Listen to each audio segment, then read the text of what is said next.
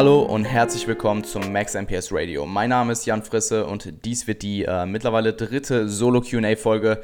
Ähm, der Podcast hatte einfach die letzten paar Wochen nicht absolute Priorität. Ich werde nächste Woche ausziehen, ähm, sprich, ich habe gestern meinen Mietvertrag unterschrieben, äh, war auf Wohnungssuche die letzten paar Wochen, ähm, habe ziemlich viel mit meinem Coaching zu tun und ja, es war einfach keine Zeit, beziehungsweise ich habe keine Zeit gemacht. Ähm, Podcast-Anfragen für Interviewtermine zu schreiben.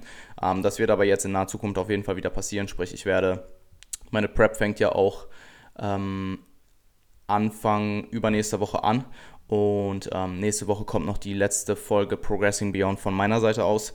Danach werden wieder Gastinterviews folgen und ich werde auch schauen, dass ich in der Prep relativ zeitnah, also über die ersten paar Monate, relativ viele, äh, viele Interviews aufnehme. Einfach damit ich am Ende der Prep, wenn ja meine Produktivität ähm, vermutlich sinken wird, da nicht in Bedrängnis komme. Und genau das gleiche ist jetzt auch diese Woche passiert. Dementsprechend ähm, habe ich mir gedacht, bevor ich keinen Podcast release, release, ich lieber ein weiteres Solo QA, gerade weil das letzte auch gut angekommen ist. Und ich denke, dass ich vor allem den Personen, die die Fragen gestellt habt, äh, haben, dementsprechend stellt Fragen, wenn ihr eure Frage beantwortet haben wollt, ähm, ja doch extrem viel Mehrwert bieten kann hierdurch. Und ähm, ja, natürlich auch jedem weiteren, den die Frage ebenfalls interessiert. Ähm, ja, bevor ich hier noch weiter rumlaber, fange ich mit dem QA an. Und zwar hat Luis gefragt, ähm, soll man lieber etwas schwerer trainieren mit Gürtel oder ähm, mit etwas weniger Gewicht und ohne Gürtel?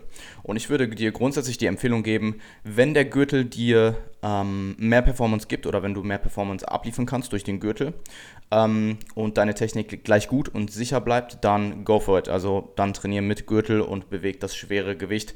Dein Core wird mindestens genauso hart trainiert. Ähm, weil es gibt ja den, es gibt ja die Hypothese, dass dein, deine Bauchmuskeln oder dein Chor insgesamt weniger belastet wird durch den Gürtel, weil der Gürtel dir ja quasi äh, die Arbeit abnimmt. Dem ist aber nicht so. Ähm, einfach weil du durch den Gürtel vermehrt intraabdominalen Druck äh, im Bauchraum aufbauen kannst.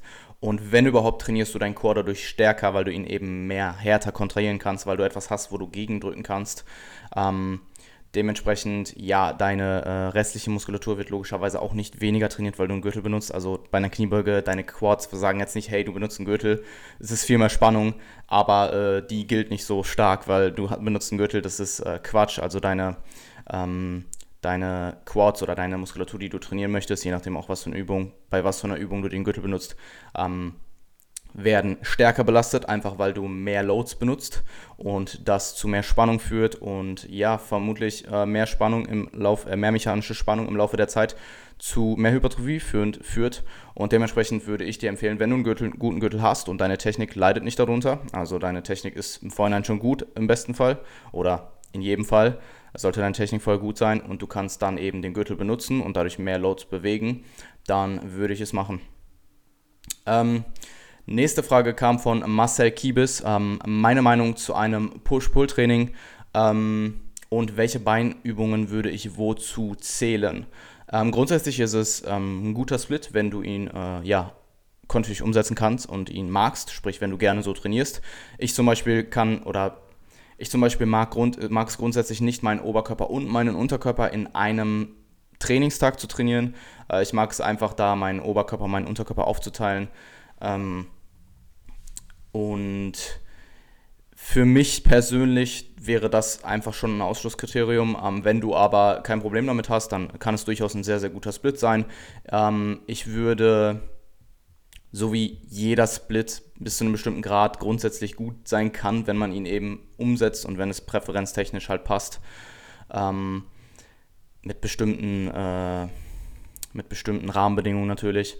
Ähm, aber ich würde Beinübungen grundsätzlich so einschätzen, dass du jegliche Quad-Übung an deinem Push-Day machst und jegliche Hamstring-Übung an deinem Pull-Days. Und Glutes ist halt so eine Sache. Also ich habe ein bisschen darüber nachgedacht, ich würde Glute auch zu Pull zählen, einfach weil du mehr Overlap in äh, Hamstring und äh, Glute-Übungen hast in der Regel. Also du hast mehr Glute-Involvierung bei Hamstring-Übungen als bei Quad-Übungen im Durchschnitt, denke ich. Ähm, aber deine Glutes werden natürlich bis zu einem bestimmten Punkt auch bei deinem ähm, Quad-Movements, gerade bei ja, einer, äh, einem Beugemovement, ähm, bei einem Squat-Movement-Pattern mit belastet. Aber ich würde sie grundsätzlich auch eher zu Pull zählen, ähm, je nachdem aber auch, was du für Übungen machst. Wenn du jetzt äh, ausschließlich Kickback machst, Kickbacks machst und bei äh, Hamstrings keinerlei ähm, Hip Extension machst, sondern nur Leg Movements, was ich dir nicht empfehlen würde, dann könntest du auch überlegen, sie äh, bei, bei dem Push Day mit zu trainieren. Oder wenn du jetzt Lunges machst oder sowas, wo du halt auch äh, Quad-Involvierung hast, je nachdem auch, ähm, wie du stehst und so weiter. Ähm, aber das Szenario würde ich sowieso nahezu niemandem empfehlen, weil ja, ich denke, dass für vernünftige Hamstring-Entwicklung und die meisten Leute brauchen eher Hamstring-Entwicklung als Quad-Entwicklung, also das ist zumindest der Durchschnitt so, im Durchschnitt so, ähm, dass du ja irgendeine Art von äh, Hip Extension, die eben Hamstring-dominant ist, ausführen solltest. Ähm, zur nächsten Frage, äh, Beck-AM hat mich gefragt, äh, was halte ich von Jordan Peters ähm, Low Volume to Failure Approach? Ähm, also, zuallererst muss ich dazu sagen, für ihn scheint es offensichtlich zu funktionieren. Ähm, der Übertrag auf anderes aber fragwürdig. Also ich denke nicht, dass viele Leute so trainieren können. Ähm, der Größteil von euch oder nahezu alle von euch haben nicht den Trainingsstand, den er hat. Ähm, also es ist einfach schwierig auf den typischen, ich sag mal, durchschnittlichen, naturalen Intermediate-Athleten ähm, übertragbar. Ähm, man muss dazu sagen, dass bei den hohen Loads, die er bewegt und der hohen relativen Intensität, to failure, äh, der Stimulus natürlich trotz des verhältnismäßig niedrigerem Volumen ziemlich, ziemlich hoch ist, ähm, gerade weil seine Ausführung auch sehr, sehr, sehr gut ist. Also ähm, das, was er eben an Spannung erzeugt, geht halt wirklich in den Muskel, den er trainieren möchte. Also seine Ausführung ist sehr, sehr kontrolliert und sehr, sehr gut. Ähm, ich finde äh, auch persönlich an der Stelle, finde ich, find ich es sehr, sehr, sehr beeindruckend, ähm, ihm beim Training zuzuschauen, einfach weil er extrem hohe Loads bewegt, ähm, bei trotzdem ziemlich, ziemlich gute Ausführungen und das ist ja äh, doch erstrebenswert. Und ähm, ja, also ich vermute, ähm, meine Hypothese ist, dass sein MAV, also einfach das, was er maximal an Trainingsvolumen verkraften kann, im Laufe seiner Trainingskarriere irgendwann wieder abgesunken ist, einfach weil er so hohe absolute Gewichte bewegt, dass ähm, dein, dein ähm, MAV insgesamt wieder absinkt. Das passiert vermutlich irgendwann in deiner Trainingskarriere. Ob es bei Naturalliftern ähm, passiert, ist meiner Meinung nach eher fragwürdig, aber gerade wenn du enhanced bist und irgendwann halt einfach, ja, ähm, Lasten bewegst, die unfassbar hoch sind und unfassbar destruktiv und stressig, ähm, dann ja, sinkt dein Volumen, was du pro Woche, pro Monat, in welchem Zeitraum auch immer du verkraften kannst, in der Regel ähm, etwas ab. Das wird auch noch eine Rolle spielen. Also, wenn du 95 Kilogramm äh, Kurzhanteln bewegst, dann kannst du nicht die, die gleichen Volumina bewegen wie das gleiche Individuum. Also klar, andere Faktoren spielen auch immer eine Rolle, aber wie wenn du das gleiche Individuum nimmst mit äh, dem Trainingsstand, dass er vielleicht 40er Kurzhantel nimmt oder 50er Kurzhantel. Ähm, dann würde ich mich fragen, also an der Stelle muss ich sagen, ich verfolge ihn jetzt nicht super krass, also ich weiß nicht, wie Low Volume sein Low Volume wirklich ist, ähm, weil meistens ist es so, dass wenn Leute von Low Volume sprechen, dass es trotzdem meistens eher in die moderate ähm, in das moderate, wo ich es halt einfach eher als moderates Volumen definieren ähm, würde. Also alles ab 8 bis 10 Sätzen, denke ich, ist moderates Volumen. Und ich weiß nicht, wie tief es bei ihm ist, aber ich denke nicht viel tiefer als das, würde mich wundern. Ähm, ansonsten kann ich natürlich nicht sagen, ob er von einem anderen Approach äh, besser profitieren würde. Ähm, ich gehe davon aus, dass er es probiert hat. Und ähm, also er ist ja auch schon ziemlich lange dabei und offensichtlich funktioniert das, was er macht. Dementsprechend, ja, ich kann ihn, ich verfolge ihn einfach nicht so stark. Da gibt es natürlich in der Hinsicht auch starke individuelle Unterschiede bezüglich der ähm, Volumen-Landmarks. Ähm, aber ich habe mit meinem Intern, mit Niklas darüber gesprochen, er verfolgt ihn etwas mehr und er hat mir gesagt, es ist ohne Gewehr, aber er hat mir gesagt, dass ähm, Jordan selber sagt, dass er seine naturalen Intermediate-Athleten nicht so trainieren lassen würde. Und ich denke, das trifft es ganz gut. Ähm, und ich würde dir empfehlen, wenn du ähm, Prinzipien immer vor Methoden zu stellen, sprich, basiere dein Trainingsprogramm auf Prinzipien, auf den wissenschaftlichen Prinzipien, die wir rund um die Trainingsvariablen eben kennen und ähm, entscheide dann, was für eine Methodik du ähm, benutzen willst anhand dieser wissenschaftlichen Prinzipien. Und ähm, ja, das kann ich dir dazu sagen. Also ich würde vermuten, dass der Approach für dich, wenn du in den Durchschnitt irgendwo fällst, nicht optimal ist und äh, andere Ansätze besser funktionieren würden. Ähm, Matze Kö hat gefragt, macht es einen Unterschied, ob man als Anfänger das gleiche in drei oder in fünf Einheiten absolviert? Ähm, wenn die Volumenanforderungen über die Woche ähm, bei mindestens zweimal, bei einer Frequenz von mindestens zweimal die Woche, das, also dass du zweimal jeden Muskelgruppe, jede Muskelgruppe pro Woche trainierst, ähm, wenn die Volumenanforderungen über die Woche in drei bis versus fünf Einheiten nicht große qualitative Unterschiede haben, sprich, dass du ähm, ja, wenn du meinetwegen 20 Sätze über die Woche machst ähm, und du teilst sie auf fünf Einheiten auf, sprich du hast vier Sätze pro Einheit, dann wirst du vermutlich dort etwas mehr Qualität, ähm, qualitatives Volumen akkumulieren, als wenn du jetzt diese 20 Sätze auf drei Einheiten machst, also äh, 6, irgendwas Sätzen, also meinetwegen 6 bis 7 Sätzen pro Einheit. Ähm, Einfach weil du bei den Mehrsätzen pro Einheit am Schluss die letzten Sätze schon sehr, sehr ermüdet ausführst und da die Qualität oder das Volumen, was du akkumulieren kannst, einfach nicht mehr so hoch ist, wie als wenn du die äh, niedrige Anzahl an Sätzen machst. Wenn deine Volumenanforderungen aber nicht so hoch sind über die Woche, was ich vermute, weil diese als Anfänger einfach nicht so hoch sind, dann ähm, würde ich sagen, macht es keinen großen Unterschied und als Anfänger kommst du mit dreimal die Woche Training auch schon ziemlich, ziemlich weit. Also ähm, ja, wenn deine Volumenanforderungen sehr, sehr, sehr hoch sind, was sie vermutlich nicht sind als Anfänger, dann würde ich sagen ja. Wenn das nicht der Fall ist, was ich vermute als Anfänger, dann nein, beziehungsweise marginal. Und da würde ich mir halt einfach überlegen, möchtest du öfters ins Gym, dann kannst du natürlich öfters ins Gym gehen. Äh, wenn du nur dreimal die Woche ins Gym kannst oder möchtest, dann go for it. Ähm, und dann wirst du mit dreimal die Woche als Anfänger sehr, sehr, sehr weit kommen. Natürlich dann später, wenn dein Trainingsstand höher ist, musst du dir überlegen, ähm, wie du weiter vorgehst. Clemens Schorch, Punkt Schorch, hat mich gefragt, ähm, woran setze ich den Trainingsstatus neuer Kunden fest, in Klammern Novice, Intermediate und Advanced. Ich denke, die beste, der beste Indikator, um festzustellen, was für einen Trainingsstand du hast, ist, wie schnell kannst du Progress machen im Training. Ähm, sprich, ein ähm, Novice bist du, wenn du von Einheit zu Einheit Progress machst, ein Intermediate von Woche zu Woche und ein Advanced von Monat zu Monat oder noch längere Zeiträume. Ähm, ich denke, das ist der beste Indikator, weil das einfach, ja, weil du da mit genetischen Faktoren ähm, rausnimmst. Andere Faktoren sind natürlich auch sowas wie Optik und Kraftwerte aber diese sind eben genetisch stark und dementsprechend qualitativ einfach nicht solche, gute, solche guten Indikatoren. Ähm, das gleiche gilt auch für Trainingsdauer, also wie lange trainierst du schon, weil es kann gut sein, dass ein, äh, jemand, der ähm, fünf Jahre trainiert und wirklich alles falsch gemacht hat, ähm, also das ist schon sehr unwahrscheinlich, aber es wird höchstwahrscheinlich irgendwo jemanden geben, der fünf Jahre trainiert und trotzdem noch als Novice gilt, weil er von Einheit zu Einheit sich steigern kann. Vielleicht hat er nie progressiv trainiert, vielleicht hat er einfach immer irgendwas gemacht und ähm, vielleicht noch unterschiedliche Trainingsmodalitäten kombiniert, was weiß ich. Aber das Szenario wird es oder könnte es theoretisch geben. Ebenso gibt es aber auch das Szenario, dass jemand zwei Jahre trainiert und äh, sehr äh, stark genetisch ist und sehr viel richtig gemacht hat und einfach advanced ist nach zwei Jahren. Dementsprechend würde ich es ähm, primär anhand von ähm, Trainingsstand abhängig machen. Und wie finde ich das heraus? Ich schaue mir den Trainingsprogress der Leute an oder des Neukundens, wenn, ähm, den er in der Vergangenheit gemacht hat, also in den letzten drei bis zwölf Monaten. Und ähm, das ist das Erste, was ich mache. Und dann schaue ich mir natürlich den Trainingsprogress wenn er das von mir äh, geprogrammte Training umsetzt an.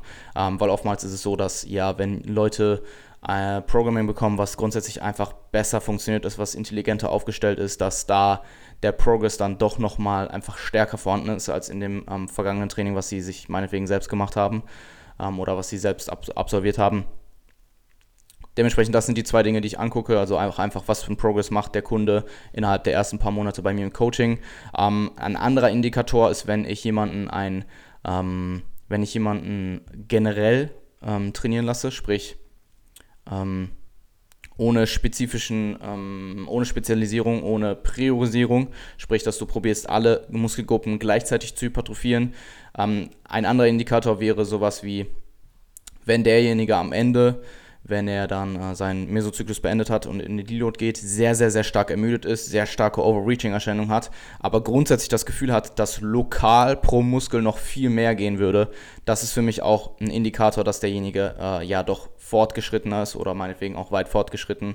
Ähm, einfach weil dann in dem Fall das Total Body MAV, also das MAV bestehend aus ähm, die Summe von MAVs äh, aller Muskelgruppen zusammen die, ähm, System, das System MAV die Kapazitäten des ganzen Systems überschreiten und du somit ja überlegen musst, ob das nicht mehr Sinn machen würde, ähm, vereinzelt Muskelgruppen zu priorisieren oder sogar zu spezialisieren und diese dann ja maximal zu hypertrophieren mit ähm, vollster Auslastung ähm, für einen bestimmten Zeitraum. Und das ist ebenfalls ein Indikator, von dem ich, ähm, den ich benutze, um den Trainingsstand zu ermitteln.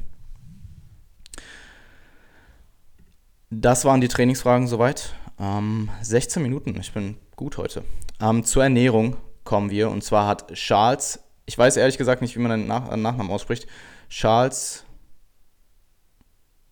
Rüfix, wie auch immer, nimm es mir nicht böse. Ähm, Charles hat mich gefragt, wie hoch setzt du das Prote Protein an bei veganen Kunden? Ähm, ich habe ehrlich gesagt keine veganen Kunden, aber ich würde diese immer einfach an die Obe, ans obere Ende der Empfehlungen setzen, ähm, die es eben ja für ähm, den Aufbau und die Diät so gibt. Ähm, ich muss dazu sagen, ich setze Kunden generell eher am oberen Ende an. Ähm, einfach weil, ja, es gibt zwar, ich sag mal, der Durchschnitt profitiert vielleicht ähm, schon maximal von ich weiß die genauen Zahlen nicht, aber der Durchschnitt äh, profitiert wahrscheinlich schon im Aufbau meinetwegen oder isokalorisch von 1,6 bis 2 Gramm ähm, pro Kilogramm Körpergewicht.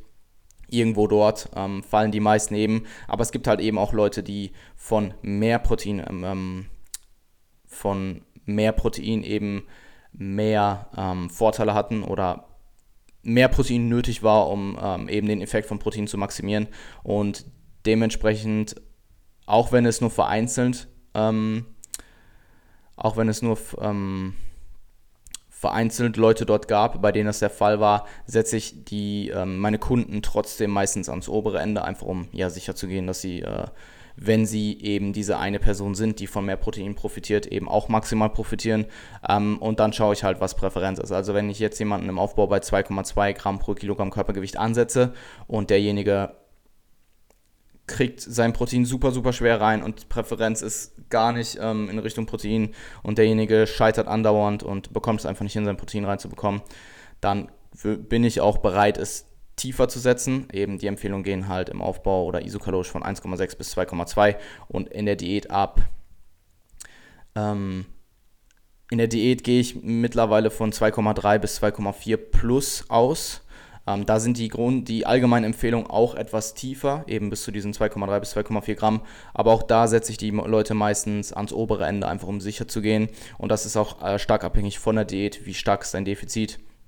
Und ähm, einfach um sicher zu gehen, dass ähm, du auch dort deine, dein Potenzial, was du eben durch Protein ähm, erreichen kannst, maximierst. Und für vegane Kunden würde ich diese Leute auf jeden Fall auch am oberen Ende ansetzen und gegebenenfalls noch ein bisschen höher. Also äh, im Aufbau und isokalorisch irgendwas ab 2,2 Gramm plus bis meinetwegen 3 Gramm pro Kilogramm Körpergewicht. Und das gleiche gilt auch für die Diät, aber eher ab 2,3, 2,4 Gramm plus bis meinetwegen 3 Gramm pro Kilogramm Körpergewicht. Ähm, die Quantität von Protein kann die Qualität bis zu einem bestimmten, oder die Quantität äh, von Protein kann die Qualität eben ab, einem bestimmt, ab einer bestimmten Menge ähm, ausgleichen, auskontern. Dementsprechend würde ich einfach schauen, dass du vegane Proteinquellen äh, gut kombinierst. Ähm, ob du das jetzt in einer Mahlzeit machst oder über den Tag, ist vermutlich ähm, nicht so relevant, solange du eben die verschiedenen essentiellen Aminosäuren über den Tag ausreichend reinbekommst. Ich würde aber trotzdem schauen, dass du pro Mahlzeit genug Leucin reinbekommst, eben diese meinetwegen durchschnittlich 3 Gramm pro Kilogramm Körpergewicht und das ist auch eben die äh, essentielle Aminosäure, die ähm, am wenigsten vorhanden ist in veganen Proteinquellen. Und ja, ob du das jetzt mit Nahrung machst oder Proteinpulver ist dir dann selbst überlassen. Aber es ist ein bisschen tricky, sich vegan in Anführungsstrichen optimal zu ernähren und seine Proteinfuhr zu optimal zu halten. Aber es ist möglich, wenn auch einfach äh, schwieriger und vermutlich etwas stressiger. Aber wenn man sich gut vorbereitet und ja weiß, was man macht, dann ist es definitiv möglich und vermutlich kein Nachteil. Ähm, Lukas-Debeur hat mich gefragt, was halte ich von der ketogenen Diät. Ähm, wenn es deine Präferenz ist und du sie gut umsetzen kannst, dann go for it. Ähm, für die meisten vermutlich eher nicht so gut umsetzbar. Also ähm, Low Carb, okay, bis zu einem bestimmten Punkt. Ketogen, äh, ähm, ist vermutlich einfach nicht die Präferenz des Durchschnitts und dementsprechend einfach nicht gut umsetzbar, weil da die Präferenz schon nicht stimmt. Und höchstwahrscheinlich hast du auch einen Nachteil durch die ketogene Diät, einfach weil du sehr, sehr, sehr wenig Kohlenhydrate ähm, konsumierst und diese die primäre Energiequelle sind für Bodybuilding-orientiertes ähm, Kraftsporttraining. Dementsprechend würde ich dir von der ketogenen Diät ähm, nicht abraten, weil wie gesagt, wenn es deine Präferenz ist und es, du schaffst es dadurch, ähm, dein Kaloriendefizit viel, viel leichter einzuhalten und du nimmst den potenziellen Nachteil eben in Kauf, dann go for it, würde ich es dir empfehlen. Ähm, wenn das nicht der Fall ist, dann eher nicht. Ähm, kommen wir zum Coaching, zu den Coaching-Fragen.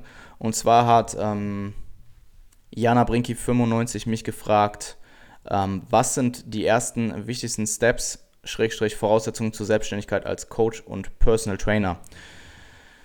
Ähm, ich werde dir jetzt, alles was ich dir jetzt erzähle, gilt für ähm, Online-Coaching oder Online-Personal Training, da ich selber nie PT war. Ähm, aber ich gehe davon aus, dass zumindest ein Teil auch auf Online-Coaching bezogen war. Ähm, ich würde dir grundsätzlich empfehlen, erstmal darüber nachzudenken, ob du, also ich denke, Selbstständigkeit muss man wollen. Du musst selbstständig sein wollen. Es gibt einfach Leute, die ähm, wollen gar nicht selbstständig sein, sondern einfach was Fixes haben, wo sie Tag für Tag hingehen, wo sie sich nicht um, äh, um, um alles quasi selbst kümmern müssen, wo sie ihre fixen Arbeitszeiten haben und danach frei und meinetwegen ihren ähm, festen, ihre festen Urlaubszeiten etc. Und Selbstständigkeit ist halt, ja, selbst und ständig. Und das muss dir halt im Klaren sein. Also du musst es wollen, du musst äh, dir im Klaren sein, dass du sehr, sehr, sehr viel arbeiten musst, sehr viel mehr als eben diese normalen acht Stunden am Tag, die äh, der Durchschnittsbürger, sag ich mal, ähm, an Arbeitspensum hat pro Tag.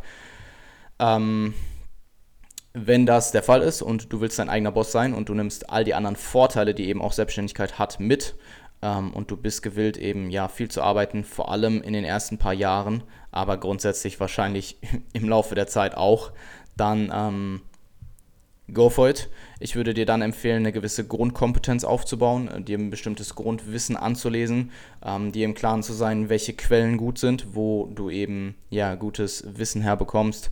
Dann ähm, musst du oder würde ich dir empfehlen, so habe ich es auch gemacht, ich habe ein halbes Jahr alles vorbereitet, sprich ich habe meine äh, Webseite aufgebaut, ich habe mir weiterhin Wissen angeeignet, also das war nicht nur ein halbes Jahr, sondern ich habe Anfang 2017 begonnen mit dem Coaching und ich habe Mitte 2015 angefangen zu lesen, da noch ohne den Hintergrundgedanken Coach zu werden, aber es hat mich einfach enorm interessiert und ähm, ja, ich habe dann Mitte 2016 eben entschieden, dass ich das Ganze beruflich machen möchte und habe halbe, hab ein halbes Jahr eben angefangen, alles vorzubereiten. Sprich, ich habe mit einem Freund von mir die Webseite aufgebaut, ähm, die, die, die erste Version.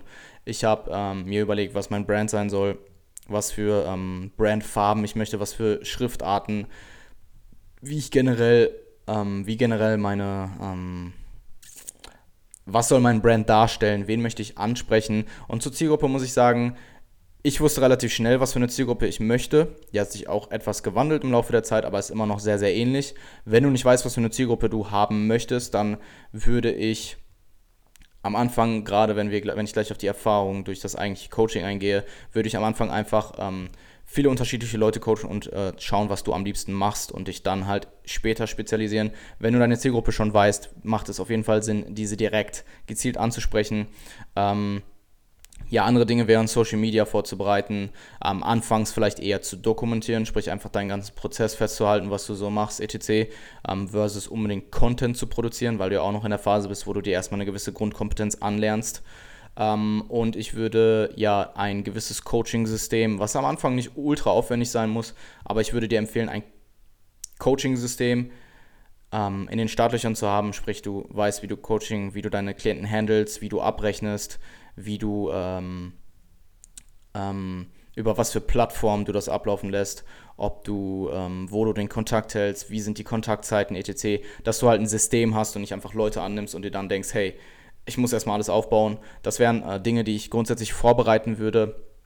Und dann musst du natürlich auch Erfahrung sammeln. Ich würde dir empfehlen, relativ schnell anfangen, Leute zu coachen. Vielleicht anfangs kostenlos oder für ein geringes, ähm, für eine geringe Vergütung und ähm, vielleicht anfänglich erstmal in einem Freundeskreis, später dann, wenn du ähm, über Social Media deine Reichweite ausweitest, auch Leute online oder meinetwegen ähm, ja, fremde Leute, wenn du so möchtest. Ähm, und ja, das Ding ist, also du kannst ja so viel Kompetenz aneignen, wie du möchtest.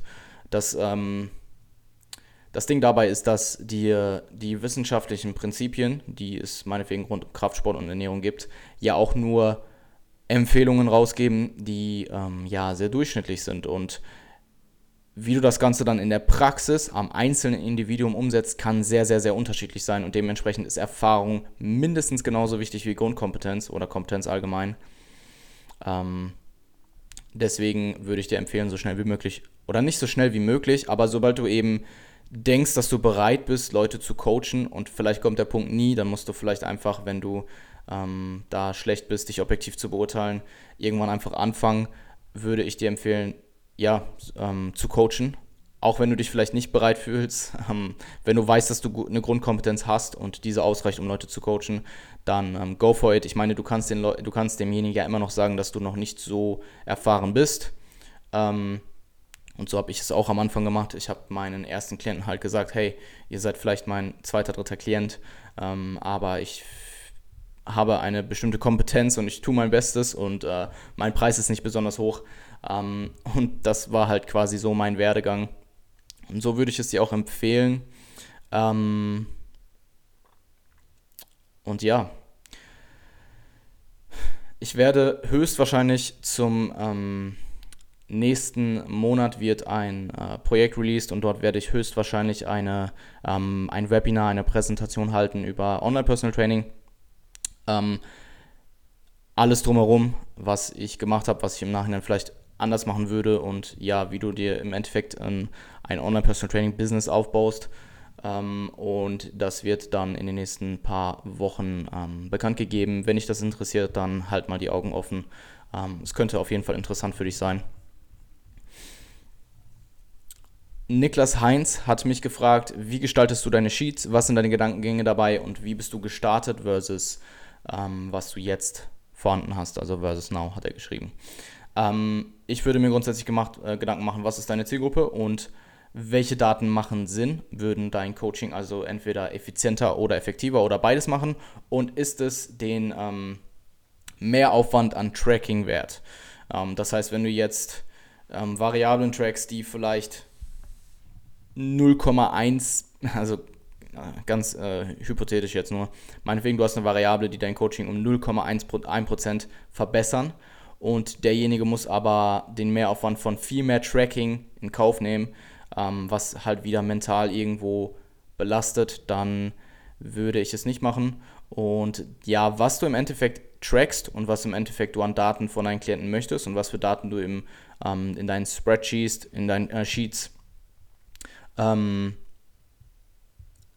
was für Daten du aus deinen Sheets haben möchtest, hängt halt stark von deiner Zielgruppe ab. Also ähm, ich habe extrem viele externe Variablen, die ähm, rund um, um das Training eben auch eine, einen Einfluss haben, lasse ich tracken. Und das braucht aber nicht die typische Hausfrau, die zweimal die Woche ins Gym geht und äh, etwas Gewicht verlieren will.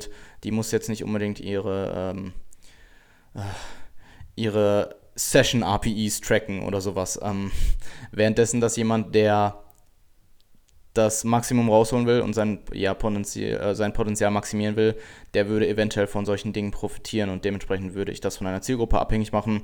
Ähm, ansonsten finde ich es persönlich wichtig, ich weiß, da gibt es einige Leute, die das nicht so sehen, aber ich finde es persönlich wichtig, dass deine Sheets gut aussehen. Ähm, einfach weil, wenn der Kunde das erste Mal deine Sheets aufmacht und die sehen sau scheiße aus, dann ja, ist der erste Eindruck halt eben nicht so gut. Wenn die Sheets eben sehr, sehr gut aussehen, strukturiert sind, übersichtlich auch sind, dann ähm, ist das einfach schon ein Pluspunkt. Einfach die Optik an sich. Ähm, man macht es vermutlich einfach lieber, wenn die Sheets besser aussehen, um es mal ganz trocken auszudrücken. Ähm, und die Sheets eben auch besser funktionieren und man nicht andauernd Frust hat, weil irgendwas nicht funktioniert oder weil irgendwas nicht äh, praktikabel ähm, ist oder nicht gut umsetzbar ist. Ansonsten habe ich super, super simpel mit sehr, sehr wenig Automatik gestartet. Sprich, ich habe am Anfang einfach immer alles äh, manuell eingetragen. Und ähm, mittlerweile sind die Sheets eben sehr, sehr, sehr aufwendig, sehr komplex auch. Ähm, und ich habe sehr, sehr, sehr viel automatisiert, sprich sehr viele Durchschnitte zum Beispiel werden automatisch ausgerechnet. Ähm, und ja, wie bin ich, wie bin ich gestartet? Also ich habe meine ersten Sheets selber gebaut. Das war auch schon übelst aufwendig, obwohl die Sheets halt eigentlich fast nichts konnten. ähm, und habe sie dann halt kontinuierlich weiter verbessert. Die erste die erste, das erste wirklich große Update, wo ich wirklich komplett neue Sheets aufgebaut habe, war mit ähm, meinem ersten Kunden. Das war ein Amerikaner. Der hat das zusammen mit mir gemacht. Also wir haben uns die Arbeit quasi geteilt. Und seit ich mit Niklas zusammenarbeite, habe ich die Sheets dann in Google Drive, also in Google Sheets. Damals war ich in Excel, mittlerweile bin ich in Google Sheets. Wir haben die umgewandelt, nochmal weiter verbessert und jetzt vor kurzem nochmal ein Riesen-Update gemacht. Ähm, und ja, fang mit simplen Sheets an, die meinetwegen okay aussehen und jetzt nicht super viel Funktion haben und verbessere sie kontinuierlich und mache das über einen bestimmten Zeitraum, bei mir jetzt über zwei Jahre und deine Sheets werden verdammt gut werden. Und wenn du keine Zeit oder keine Lust hast, da Ewigkeiten an, ähm, Ewigkeiten an ähm, Zeitressourcen reinzustecken, dann überleg es dir halt, das outzusourcen und dir jemanden zu suchen, der das gut kann. Ähm, dem musst du dann vermutlich trotzdem noch sagen, was du haben willst, weil jemanden zu finden, der das Ganze gut kann ähm, und Ahnung von der Materie hat, ist halt nicht so leicht. An der Stelle, du könntest Niklas mal fragen. Ähm, ich glaube, er macht das für äh, relativ, äh, er bietet ähm, Cheats für relativ wenig Geld an. Ähm, könntest du ihn mal fragen, ähm, da mal anfragen. Ansonsten, ja, ich, wenn ich jetzt in meiner Situation wäre und ich hätte keine Sheets, würde ich es vermutlich komplett outsourcen und einfach nur sagen, wie ich es haben will. Ähm, wenn das nicht möglich ist, dann mach es selber, aber sei eben ähm, dir bewusst, dass du sehr, sehr viel Arbeit und Zeit reinstecken musst. Yassin B 700 ähm, hat mich gefragt, muss man Wettkampfambitionen haben, um gecoacht zu werden? Ähm, nein, absolut nicht. Meine Zielgruppe anfänglich war auch nicht unbedingt ähm, Wettkampfathleten oder Bodybuilding-Wettkampfathleten, sondern primär einfach ähm, Athleten oder Sportler, die sehr, sehr ambitioniert, sehr, sehr, sehr ambitionierte Physikziele haben, sprich einfach ähm, ja, sehr ambitioniert sind oder ambitioniert auf jeden Fall und ähm, eben sehr viel rausholen wollen und größtenteils eben Physikziele haben. Ähm, das ist auch immer noch meine Zielgruppe. Ich muss sagen, es ist ein bisschen gewandert zu ähm, mehr in Richtung Natural Bodybuilding und das soll auch langfristig auf jeden Fall eine Zielgruppe werden. Das wird aber nicht heißen, dass ich die Kunden, die ich habe bisher, ähm, die eben sehr ambitionierte Physikathleten sind, aber halt keine ähm, Wettkampfambitionen haben, nicht äh, weiterhin betreuen werde und auch in Zukunft nur noch ähm, Wettkampfathleten annehme, also zumindest nicht in naher Zukunft. Ähm, also nein, musst du nicht und wenn du interessiert bist, schreib mir einfach. Ähm, und ja, zur letzten Frage ist eine private Frage. Ich habe eher überlegt, ob ich sie reinnehmen soll, aber dachte mir, eine private Frage ist okay, auch wenn sie eigentlich nicht äh, gefragt waren. Und zwar hat äh, Nils ähm, DNL gefragt, wie habe ich mein Girl kennengelernt? Ähm, ich schaue nicht, ich stalk meine Follower jetzt nicht allzu oft, weil ich dafür einfach keine Zeit habe ähm, beziehungsweise keine Zeit machen möchte. Ähm, ich habe aber ab und zu schaut man halt mal durch, wer deine Storys so schaut. Und wenn da immer und immer wieder das gleiche gut aussehende äh, Mädchen dabei ist, dann ja, folgst du halt irgendwann mal zurück. Also sie war Followern vorher. Und dann bin ich in die DMs geslidet. That's it. Das war's. Ich bin sehr überrascht, dass ich so schnell durchgekommen bin. 35 Minuten ist auf jeden Fall weniger als letztes Mal und ich hatte das Gefühl, dass die Fragen mehr waren. Kann mich aber auch irren. Ähm, wenn es euch gefallen hat, lasst es mich auf jeden Fall wissen. Ähm, ich werde in naher Zukunft bestimmt noch das ein oder andere ähm, Solo QA raushauen und ja, haltet die Augen offen, wenn eben der Aufruf für die Fragen ist. Und ja, ähm, ich wünsche euch allen einen schönen Tag und wir hören uns im nächsten Podcast. Macht's gut.